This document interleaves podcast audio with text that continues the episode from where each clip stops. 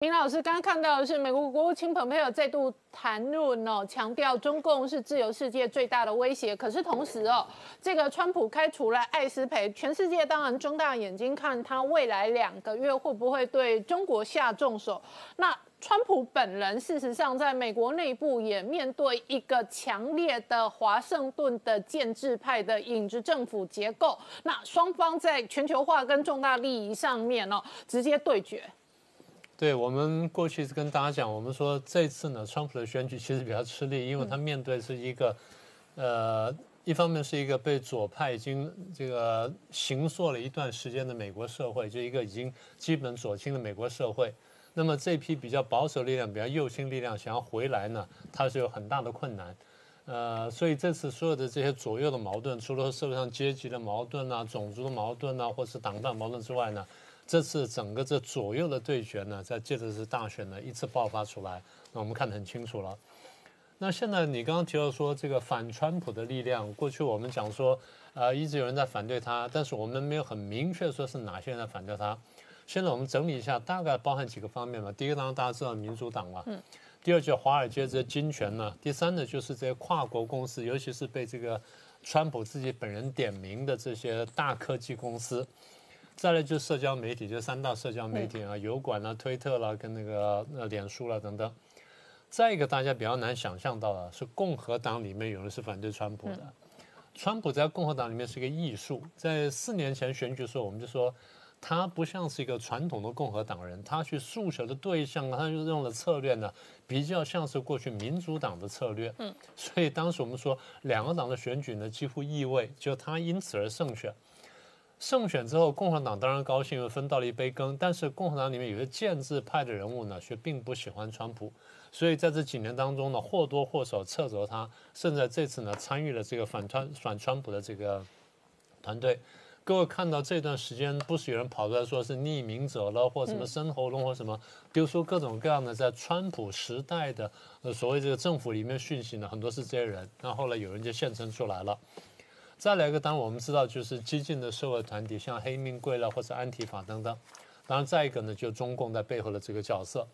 我们看到他们这些这些啊，不管是具体的串联也好，还是平行动作也好呢，大概分成几个阶段。第一个阶段最早呢，可以回溯到就是川普当时要宣宣布要选总统那个时候，当时其实党内就很多反对他。其实当时民主党可能还不太在意他，民主党觉得说你根本不是这圈内人，你可能轮不上。嗯，共和党里面还比较警惕，等到他慢慢选到中间的时候呢，共和党的警惕已经来不及了，而民主党人才发现说他居然是个很大的对手。所以各位注意到，就是川普在四年当中，过去我们跟大家讲过，他其实是干了一些事情的，经济上面他有成就，外交上他有成就，然后对中对中共的政治上面他有成就什么等等，他有些成就，譬如他中东地方的成就，他。坦白说，他可以提名诺贝尔和平奖的，得不到另外一回事情。大家想想看，这个奥巴马在刚刚当选总统就得了诺贝尔和平奖，嗯，他什么事儿都没干。而川普干了几件具体事情呢？现在还没有听说要提名他，大家对比一下就晓得了。所以，川普执政四年，他的确有他的这个有他政绩。不管你喜不喜欢这个人呢，这个人争议很大，我们都知道。但他的确呢，第一他有政绩，第二呢他有行动力，他他能做事情。嗯，那么所以在这一次我们可以看到，这个事情闹到那么大呢，刚刚讲说分几个阶段，这些反川的这些人呢，分成几个阶段。第一个是他上台在要竞选的时候，第二个上台以后，第三呢这是总统大选，我们看了看得很清楚，跳出来。所以如果这个态势下去的话，我们可以预测，在。往后的几个礼拜甚至几个月的美国的选举官司跟选举诉讼当中，我们可以看见反川派呢还会集结发功。嗯，那么大概表现的形式呢，基本上会在传播媒体跟社交媒体上面。所以现在要看看川普能用什么办法都来突破这种传播媒体跟社交媒体上突破。好，这是第一个大的问题。第二大问题，你刚刚提到说美中战略转变，就是假设说如果拜登上来的话，那么会不会出现战略转变？我们注意到，在早先时时候呢，这个《纽约时报》曾经访问过这个拜登，因为他是总统参选人。他自己也在这个《外交事务季刊》上写过一篇文章，把他这个呃将来治国的理念呢，有些外交方面一些想法跟一些这个批评的川普地方呢，都写出来，写得很明白。然后《纽约时报》也也针对这个提了一些问题。我把《纽约时报》那些问题看完之后，我比较惊讶，因为他们很奇怪，他从小问题问到大问题，而不是从大问题问到小问题。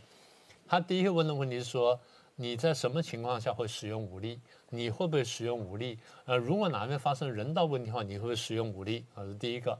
再来是问北韩的问题，这边问到北韩核武器的问题，再来问到伊朗，伊朗的可能核武器的问题，再来问到个大家想不到的阿富汗。我们觉得这个事情结束了，结果《纽约时报》郑重其事提出来，在问完阿富汗之后，《纽约时报》才问到俄国问题，然后才问到中共问题，然后才问到战略排序的问题，然后最后问说你国务卿的人选。所以从我们看起来呢，它顺序有点颠倒。照我们来想，第一个为什么呢？问战略定位的问题。嗯，就你怎么定位美国，怎么定位其他国家？这个我们在过去节目上也讲过。然后这个呃，川普也逼问过拜登，然后拜登也公开说过，他说我认为俄罗斯是敌人，是首要敌人，而中共是什么呢？中共只是一个战略竞争的对手。所以如果把这句话推到极致化，那那个标题就有趣了。美国美中战略生变会不会生变呢？把这句话推到极致化，那是会生变的。嗯，变到什么地步呢？变到原先的拉拢中共跟对抗俄罗斯的这么一个态势。拜登到现在为止呢，他的这个外交团队呢，尤其是对中国部分的团队呢，看起来大体承袭的是奥巴马团队，就是一般我们通称的猫熊派或者熊猫派。我现在就举几个名字，第一个叫做布林肯 （Blinken）。布林肯呢，原来是拜登当副副总统的时候呢，他是他的国安顾问，然后也当过奥巴马的国安顾问。后来呢，一七年的时候升任这个国务院的副国务卿，所以地位非常高。那么他现在是首席顾问。那第一个，第二叫 Jake Sullivan。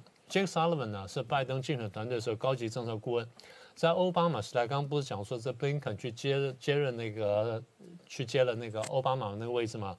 然后那个拜登的位置空出来了，Jake Sullivan 呢就接了 Blinken 的位置，担任这个副总统拜登的这个国家安全顾问。啊，这第二位，第三位叫 Susan Rice，Rice 是奥巴马时候的一个 很关键的人物了，零九年的时候呢担任美国驻联合国大使，然后后来呢变成这个奥巴马的这个国安顾问，然后再一位呢是 Kirk Campbell，那么是学界有名的人物。曾经担任过东亚跟太平洋事务的助理国务卿，是奥巴马时代呢负责中国事务的核心成员之一。我先只点几个人，因为现在我们只是说，在目前竞选当中，我们看这些人出过力了，或出谋划策，或出来站起来站在第一线，直接去攻击这个呃川普的这个外交政策。我们不确定说拜登上台之后会不会用这些人，但这些人是的确在我们的观察名单当中。那么，如果是这些人的话，那相当程度就是我们说这些猫熊派呢，很大一部分会回来。那么一旦回来的话呢，的确会影响到这个拜登呢他的这个对华政策，也影响到拜登的对外政策。所以你刚刚讲的政变呢，其实还有一点，这个川普在上台不久呢，和这几年他断断续续讲的话，他说我们要抽干华盛顿沼泽。嗯。那么，所谓华盛顿沼泽，就是原来有一批这个建制人物呢，一直盘踞在华盛顿，不管是共和党或是民主党。大家知道，这个党派之分呢，在台湾可能很激烈，在美国呢，当然有一定的分野。但你说它完全不可跨越，那倒不是。我们看到很多政治人物呢，其实都是跨越的。就像最有名的季辛吉本人呢，当初在竞选的时候，他是帮助一个人，然后竞选完之后呢，他又跑去帮了尼克森，所以他也其实是跨界的。那么也就是说，对这些人来说呢，只要有机会我能够得用，然后我能够实行我的抱负，甚至说我只要有官可以做的话呢，那么前面的东西呢，可能可以改变。而这些人慢慢就构成了一批大体上不会离开华盛顿去讨生活的人，这些被叫做华盛顿沼泽。嗯，坦白说，两派两党都有。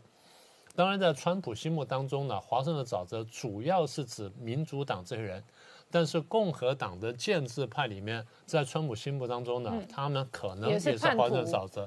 嗯，呃，叛徒是现在跑出来的，当时只是沼泽而已，现在是沼泽变成叛徒。好，那现在我们在说什么呢？我们在说美国的选举官司呢，现在正要正要开始。嗯，那么美国的选举官司呢，如果拖延下牵延下去呢，第一。可能会带来一定程度的社会动荡。嗯，因为现在我们看见两边的选票跟两边支持度呢，不管真票假票有多少，大体上是一比一。所以就像你上次说的，赢的呢不安稳，输的不服气。嗯，所以如果有个什么这个风吹草动的话呢，美国社会动荡呢是可以想象。第二，大家不要忘记那个硬盘的事儿还没过去。嗯，硬盘的事儿现在不管 FBI 是真的还是假的，正在调查当中。如果说这个选举官司要往下追的话，硬盘门会跑出来。嗯，硬盘门如果跑出来的话，它牵涉到的就是中共内部的派系斗争跟中共的高层政治。我再帮大家复习一下，硬盘门包含了习近平跟王岐山的贪腐的资料，习近平家族跟拜登家族贪腐的这个关联，跟第三武汉肺炎的来源跟这个中共的阴谋。如果这些事情属实的话，然后在这个选举官司当中或多或少被拉出来，一旦拉出来的话，那么就像我们说的，美国的这场大戏跟中国大戏呢卷成一盘。然后，如果说拜登在这时候上台的话，所有的东西要怎么冲击他的战略呢？这是一个很大的一个一个一个事件，我们其实很难想象。好，那最后一点就是，拜登即便是像我们刚刚讲的这样想，他上台之后有没有可能改变他的战略认知？我们说不无可能。大家回想一下克林顿，克林顿原来是一个非常亲台湾的一个美国的州长，上台之后呢，对台湾也还是非常友善。一九九五九六飞弹风波呢，在他手上去处理的，可是处理完之后，他忽然发现到说，跟中共这样对抗呢，对美国安全是有威胁的，所以他慢慢开始软化。九七九八之后慢慢开始软化，后来呢，甚至变得十分轻松。他之前还讲过说，我很讨厌我们的对华政策，因为我们对中共太软弱了。他当时批评老批评老布希说。你是叩头外交，嗯，可他上台几年之后呢，他的膝盖好像没有比老布希硬到哪里去，嗯，所以我现在讲的就是有没有可能出现战略生变或者认知生变呢？不无可能。好，我们稍后回来。好，一静，我们刚刚看到的是共和党的代表在抗议这一次美国内部哦几个地方政府使用的计票软体不公平，软体真的可以搞鬼吗？我们知道啊，这次美国的大选哈，在呃密西根发生呃密西根州发生了严重的计票失误。哦，那问题的关键是密西根州政府他们使用的一个选举系统叫做 Dominion Voting System。对，就是这个系统。然后他还在网络上有 PO 影片有示范。对，嗯，哦，那我们看到他这个示范呢，事实上很有趣哈。他那个，呃，在密西根州，他的投票哈是呃一开始啊，那个呃是领一张，呃，你签名以后，签名登记以后，领到一张电子的卡片，哦，有点像我们的悠游卡一样啊。然后他现在把它插到那个左边那个呃高高长长的那个呃平板电脑里面，嗯，然后插进去以后呢，上面就会显示很多的选项，譬如说你总统要选谁，哦，参议员要选谁，那众议员要选谁等等啊。他现在。按完以后，按完以后呢，就会把那个呃你的选择把它印出来，哦，印出来以后，那张纸上面还有一个 Q R code，然后你再拿着那一张印出来的那张纸哈，就是你的选票，嗯，拿到旁边还有一个呃有一个 scanner 啊，有一个那个扫描器，嗯，然后你把那个纸设放进去以后，那个扫描器就自自动帮你记录下来，就是说你要把总统票投给谁等等哈，那嗯，事实上。所有台湾人哈，我想看到这个呃投票过程，都会觉得说啊目瞪口呆哈，就想说美国人怎么会这么疯狂，这么的呃 naive 哈，这么这么这么的怎么讲，就就是这么好骗哈，他们居然用了一个这么高科技、这么复杂的系统来呃选举哈，因为我们知道一个系统越是复杂的话，那个搞鬼跟舞弊的空间就越大，而且越是不常操作。我们再看这个画面，我一般陌生人可能会操作错误啊。是在台湾很多人是山西白痴啊，你帮他 setting 好了之后，他都不会操作他的手机啊。我无意评价任何人，我的意思是说，大多数呃，你一个系统跟一个平台你没使用过的话，你即使是林一静这种电机博士，也可能按错使使用错啊。是啊，是没错啊，所以所以中间当然发生很多很多的问题哈。那我们就知道哈，这个只当然只是呃密西根州的一个选举方法。美国是一个呃联邦政府，所以每一州的投票方法都不一样，都不一样。哦，但是我们在这边看到啊，就是说呃，为什么美国人会用这那我再打个岔啊，那像这一个是呃，他示范他的投票过程是，那他最后就变成 data 了嘛？对，对不对？变成 data，我讲一句不好听的，如果要篡改，是不是更容易？是没有错。所以他曾经一度传出计票软体当中自动把川普的票直接算给拜登的票，这样是不是更容易？因为在台湾大家都知道是土法炼钢，是，就是我们土法炼钢的头以及。计票跟唱票都是一张一张土法炼钢开开了之后给大家看一下，然后土法炼钢画那个正字号，然后一个正就是五票，那十个正就五十票。对，可是土法炼钢你不容易大量移转 data。是，你现在如果。呃，地方政府是这一个流程，它最后是后台 data 嘛？是。那我如果篡改后台 data，是不是很快篡改结果？当然，这中间有太多太多种可能的方式，呃，作弊的方式啊。那个我们可以讲说，写软体的工程师可能搞鬼，对不对？然后操作电脑系统的选务人员可能搞鬼。然后计票的人也可能并不一定搞鬼，他甚至是操作错误啊。是，OK。就我们一般人用 Excel，对不对？对。Excel 设定错误，是不是最后结果也错误？是，呃，事实上，呃，这次密西根州的州政府他的解释就是说，最后的计票过程发生了错误哈。我们这边有一张比较表哈。对。那那个呃，在这张比较表里面，就是比较那个呃。那个台湾跟美国的那个呃投票方式的比较哈，那我们知道在投票过程啊，不管是在台湾或者在美国，基本上都有四个步骤。嗯，哦，第一个步骤是领票，第二个步骤是圈票，然后是投票，然后再计票。哦，那在台湾呢？为因为大家都互相会怀疑啊，台台湾哦，不管是国民党怀疑民进党，民进党怀疑国民党，所以我们用的是最原始的方式啊。所以我们去领票的时候是拿着身份证跟印章，对，然后就拿到一张选票。嗯，那美国呢？它事实上你到了呃，在密西根州的话，你到那个呃选务机构，你要投票的时候呢，你只要跟他讲说啊，我是林一静，嗯，好，然后签个名，他就把选票给我了。嗯，好，那如果我有那个所谓的 photo ID，就是说有附照片的驾照或者护照。哦，或者甚甚至学生证，好，那当然是最好。如果我就是没有呢，我就要跟他讲说，哦，对不起，我就是没有护照，也没有驾照，也没有身份证，哦，但是我就是林一静，啊，那他就给我一张纸，然后签名说我资证明啊，切结说，哦，我就是林一静，他就把选票给我了，哦，他也不做什么检查，对，哦，那在 check 这样子，对，因为他们是一个非美国是一个非常互信的社会，就是让他 suppose 信任你不会作假作怪，对，哦，因为。我们要了解美国的选举，一定要先了解美国的文化。嗯，那美国这个国家是一个非常高呃，是一个高度信任的社会。嗯，哦，所以那还有一些州呢，哈，就说啊，当然是呃，我去他我我自己签名，他不相信，然后他可能讲说那个汪浩啊，你要作证一下，然后汪浩就讲说哦，资证明说这个人就是林一静，然后那个选务机关就把这个票给我。嗯，哦，所以我们在在其他的国家，我们很难想象说为什么美国这种，啊。计票那个这种选举的过程会这么的高科技又荒谬哈，因为这个中间有太多太多种可能呃出错的地方。那现在依照密西根州政府的解释呢，是认为呃他们是讲说他们的问题是出在于说所有这些系统，不管是圈票系统、投票系统或计票系统，这个里面都要有一个所谓的选举定义档，哦，就是定义这次选举有几张选票。譬如说我在这个地方，在这个投票所哈，某一个人啊，比如说呃我林义静可以领十九张选票。那第一张选票是总统的选票，然后候选人有呃拜登跟川普 哦。那第二张选票是参议员选票等等。结果呢，这次在那个呃密西根州呢，就有一个选区，他在十月份的时候，他突然发现说他呃原来那个选票定义上有错有问题，嗯，他要修改其中两个选举啊，可能是呃可能是市市议员或者是镇长这个种等级的这种定义。就他修改那个档案以后呢，就是选举定义档以后就发到各个投票所。可是有的投票所他觉得说啊跟他有关，他就把这个呃新的那个定义档那个 upload 进去，就把它上传放到那个机器里面。啊，有些投票所认为说啊这个事情又不关我我的事，这别的选区的事情，他就没有更新。就后来在会诊的时候，因为里面的定义档不一样哈，就是说可能是有的呃。定义档里面是讲说有十九行，哦，有十九张选票，有的有二十行选票，就他在加总的时候就是对错行。了，嗯。好，所以就把原来给呃川普的选票就算成是拜登的选票。呃，美国为什么会是这样一个高度信任的社会啊？事实上有几个原因啊，第一个是法律，嗯，好，那第二个原因是因为他的那个基督教传统的道德观。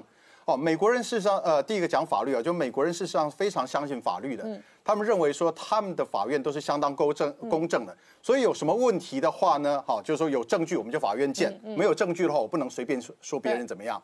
哦，那在道德观上面的话，他在那个呃基督教的那个教义里面，说谎是非常严重的行为。哦，这一点在中华文化跟美国文化不一样的，在中华文化里面，每一个人日常生活中都会撒一点小谎，哦，那个小小的，但只要说啊，这而且我们认为善意的谎言是一种善良。没错，exactly 哈、就是说是是这样。可是，在美国，他们是认为说这种说谎的事情或作假的事情是非常非常严重的。哦，所以他原来是双方是完全在这种互信的状况下，所以有这样的一个选举的系统。可是，在这一次的选举啊，双方的互信已经消失了。嗯，哦，因为在过去四年里面，那个呃，川普总统一直在讲说别人撒谎哈、就是说主流媒体讲什么话，他就说 li- lies，或者是说那个呃 fake news，哦，就一直讲这些事情。哦，那这这个在美，我们在台湾人，我们听起来也觉得不怎么样嘛。反正那个台湾的政治人物就互相常常这样骂来骂去，说你说谎是吧？可是在美国，就是说这些新闻记者，这些老牌的新闻记者，当他们被总统骂说我是在作假，我是在做 fake news 的时候，他们是气疯了。嗯，好，所以这个。事实上，这个梁子早就已经结下了。嗯，这呃，就是民主党的支持者跟共和党的支持者，在这次选举之前就已经有这个梁子了。嗯哦，然后在这次选举又很不幸的又发生了这个问题。嗯，哦，那有可能是人为的疏失，失也可能是有舞弊。嗯，哦，那接下来我们就要看说会发生什么事情。好，我们稍后回来。汪浩大哥，我们整理过东西岸的这一个全球化的受益者哦，科技全球化企业跟金融精英哦，主要也是华人多的地方，主要也是呃民主党的铁票区，所以最明显的就是加州跟纽约，这是第一个。然后第二个，加州确实是国中之国，整个加州就是呃美国最有钱的州，那当然它也是人口大州。然后相对上，传统上本来过去其实台湾很多人可能都买过加州的农产品啊，就是加州水蜜桃啊。好，可是呢，加州这些年来在全球化的过程当中，有一些产业确实是挂钩中国之后呢，让它扩充更大。那最鲜明的就是戏骨。那特别是细谷的高科技产业，当然我们也整理过，加州现在外扩到亚利桑那州的一些新兴科技，比方说电动车，比方说呃节能、绿能、太阳能的产业，那这里头也是加州经济的延伸，所以你会发现加州非常中国化。我自己在选票结构上的感觉，我觉得加州很像台北的选票结构。台北事实上确实是蓝大于绿，那加州是中国大于美国的 feel，你怎么看？呃，加州的呃人口结构这这么多年来，当然、嗯呃从雷根总统到现在嗯发生了巨大的变化啊。那现在大概整个加州白人的嗯人口不到百分之四十了，可能就百分之三十六七这样的状况。那西裔嗯。啊呃西班牙裔的呃拉丁裔的也是百分之三十六嗯五六这样的状况。那黑人的话。呃，百分之十五，然后亚裔的有百分之十五啊，那当然其中包括华裔，也包括印度裔、日本裔，所以总体来说，呃，加州确实是一个、呃美国的天龙国啊，完全跟其他美国的呃地区的这个人口结构是很大不同的，这是第一。那第二，实际上加州本身南北也是有差异的。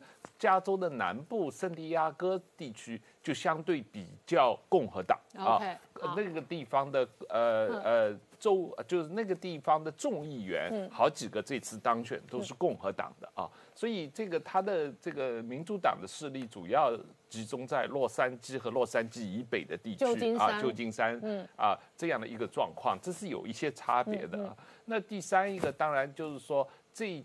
几年，因为呃，虽然说他们那个地方高科技发展啊，这个挣钱容易，可是他们的房地产价格也是被炒得太高了，所以实际上也有很多人也在往德州搬，对。啊，往这个亚利桑那搬，所以你实际上看到的是这几年加州人口实际上在流失，嗯，他们总体人口在减少，台北市人口也在一样的状况，啊，跟台北北市跟对跟台北市一样的。状况，他们确实那个地方相对呃生活条件、生活水平比较高嘛啊，所以就比较贵，这个也是也也是一个问题。但是就是说这一次你如果看，呃，不是这张图，如果回头你去别的网站上，呃，拿下来这张这一次不光是总统的地图，特别是呃这个呃众议院的，因为众议院有四百三十八票嘛众议院的图啊、民主党是多于共和党，民主党现在到目前为止确认大概两百十五票，共和党大概两百票，还有二十票还没有确定啊，但是还在还在点票，但是。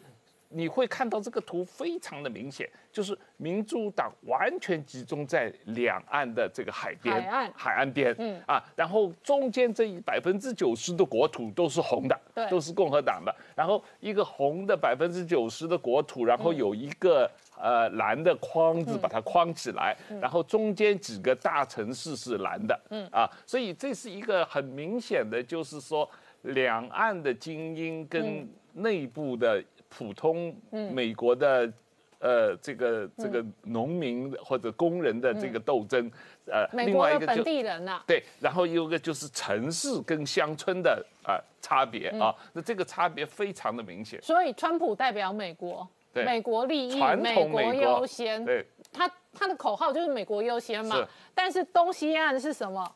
是全球利益，全球化利益，对。啊，那所以东西岸很明显是全球化的代言人，拜登代言的是全球化的利益，是，那是一个全球化的这一个全世界的利益架构，跟美国优先的川普两边在对战，是这样。这个拜登代言的当然是全球化利益，而且是很很大程度上是新移民的利益啊，很大的这个加州的这些刚才我讲的人口结构，很大的程度是反映了新移民的利益这样一个状况嘛啊，那呃，川普代表的中西部的这个是老的原本的美国人，就是在美国出生的这个这些人的利益，所以这个差别在这次选举中，呃。